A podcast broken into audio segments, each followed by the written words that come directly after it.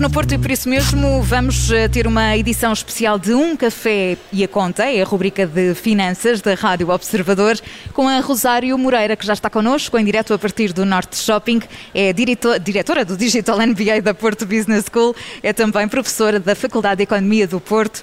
Rosário, bem-vinda. Olá, boa tarde, Ana. Olá, João. É, é, um gosto enorme estar aqui ao vivo hoje no Norte Shopping, da minha cidade, no Porto. Um, não, eu, eu, hoje não vou falar de criptomoedas, contrariamente ao que não, nós tínhamos não. planeado, pois como estamos em plena período da entrega da declaração de IRS, eh, achei por bem alertar os nossos ouvintes para a poupança em sede de IRS a entregar já no próximo ano. E fizeste muitíssimo bem, Rosário, porque, eh, enfim, o prazo de entrega da, da declaração de IRS termina a 30 de junho, muita atenção aos prazos. Exatamente. E a questão que está na cabeça de toda a gente é pagar ou receber IRS. Ora bem, Ana, vamos lá colocar isto tudo em pratos limpos, esta dúvida que é geral. Uh, ora bem, ninguém recebe dinheiro extra por causa da declaração de IRS. Uh, quem recebe reembolsos de IRS está a receber um dinheiro que já pagou pagou em excesso ao Estado uh, através das retenções na fonte que fez ao longo do ano.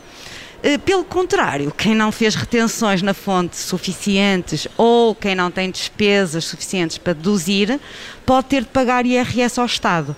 Uh, isto significa que a entrega da declaração de IRS neste período do ano não é sinónimo de receber reembolso para toda a gente, infelizmente. Rosário, aqui outra, outra pergunta é quando é que se deve, neste caso a pergunta é minha, quando é que eu devo começar a pensar sobre o IRS? É o mais depressa possível, oh, o mais João, antecipadamente possível? Já devia ter sido no dia 1 de janeiro de 2021. Já vais tarde, João, pois é.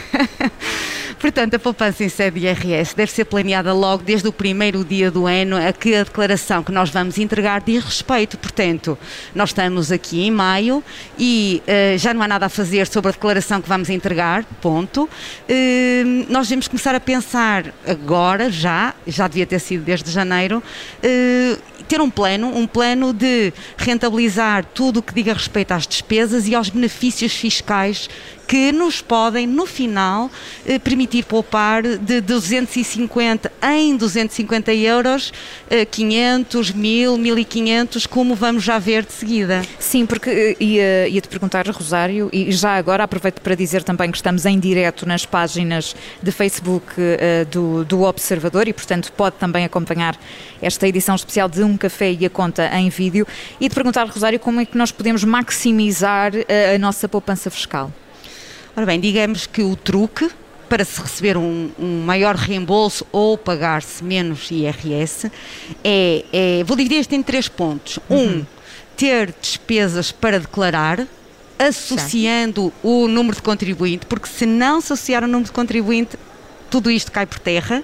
Portanto, associar o número de contribuinte do agregado familiar. Uh, segundo, ter despesas de diversas categorias de gastos e, eh, finalmente, um terceiro passo, e não menos importante, classificá-las no e-fatura e de acordo com a sua natureza.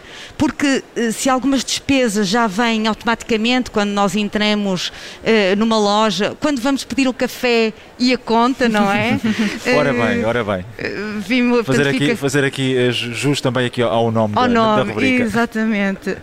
Um, portanto, algumas já vêm automaticamente bem classificadas, mas outras não. Portanto, estes três passos permitem construir um, uh, uh, um plano sólido de, no final, nesta altura, por junho, uh, não pagar tanto ou poder receber reembolso IRS.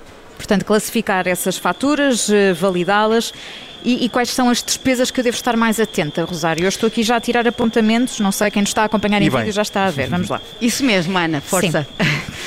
Ora bem, para os contribuintes em, contribuintes em geral, nós temos as despesas com a educação, a nossa própria e a dos filhos, filhos uhum. temos as despesas de saúde, Uh, temos os juros e as rendas com a habitação. Digamos que isto aqui é o ground zero, é aquilo que toda a gente tem uh, em certa altura da sua vida: despesas de educação, de saúde, juros e rendas com a habitação. E depois as despesas gerais familiares, como por exemplo uh, o supermercado. Estamos aqui no Norte Shopping e qualquer loja que nós entremos devemos pedir fatura. Com, com, com, dois objetivos que também já, já, já refiro. Portanto, supermercados, eletricidade e internet são as despesas gerais eh, familiares que também permite ir acumulando eh, deduções em sede IRS. Mas vamos começar, por exemplo, com, com as despesas de, de educação por exemplo, com as despesas de educação.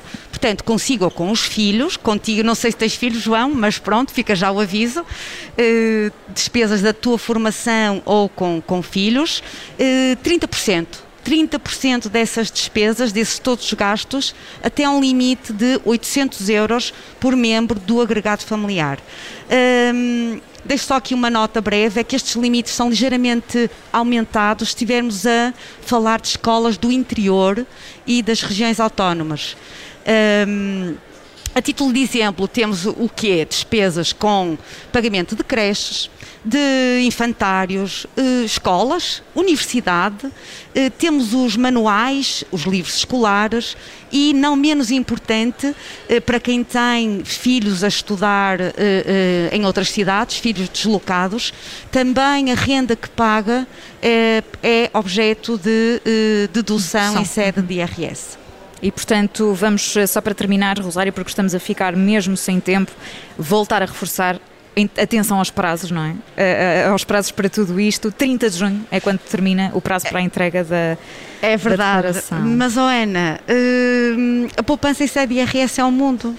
Uh, nós precisamos mesmo de revisitar este, este tema porque ainda só falei de um tipo de despesas e há aqui uma muito importante que é de saúde, principalmente aquelas que têm um IVA de 23%, que é preciso ter receita, senão não é considerada. A receita uh, médica. Sim. Receita médica. Temos aqui os benefícios fiscais relativos aos PPIRs. Uh, claro. Os planos de poupança reforma. Exatamente.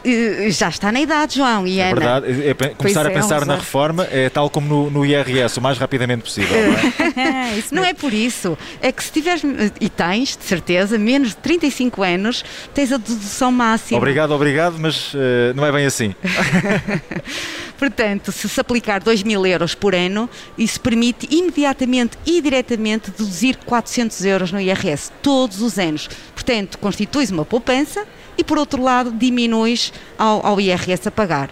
Portanto, ficam aqui um, alguns aspectos que são muito, muito importantes. Falemos em prazos e dando aqui já um, um, um passo para o final, certo, Ana? Estamos certo, mesmo... estamos mesmo em cima do tempo. Mas temos depois mais, mais, muito mais edições da rubrica para voltar a este tema. Temos que voltar a este tema, sim. Um, uma nota final, portanto, os prazos, habitualmente, isto pode variar de ano para ano, mas habitualmente por volta de fevereiro, eh, não se esquecer de declarar o agregado familiar no portal das finanças, uhum. não se esquecer de validar as faturas, porque se não valida é a mesma coisa que não ter pedido a fatura. Uh, e depois, entre abril e 31 de junho, habitualmente, não se esquecer de submeter a sua declaração, senão aí sim dói. É verdade. Porque tem uma coima associada. Uh, portanto, deixo aqui apenas a preocupação de estar atento às despesas e o primeiro passo é mesmo pedir fatura em todos os locais por onde passe. Estamos a contribuir para evitar a evasão fiscal por um lado. E cada um tem um papel importante também. Muito. Exatamente. A nossa responsabilidade uh, para com todos, a responsabilidade social de, de, de minimizar uh, a evasão fiscal. A Rosário Moreira está connosco sempre à quinta-feira, hoje excepcionalmente porque estamos no Porto, juntou-se a esta emissão especial a partir do Norte Shopping, é a diretora do Digital MBA da Porto Business School, é professora da Faculdade de Economia do Porto e está todas as semanas na Rádio Observador, na rubrica Um Café e a Conta. Até para a semana, Rosário. Obrigada. Deus, Ana. Deus, João.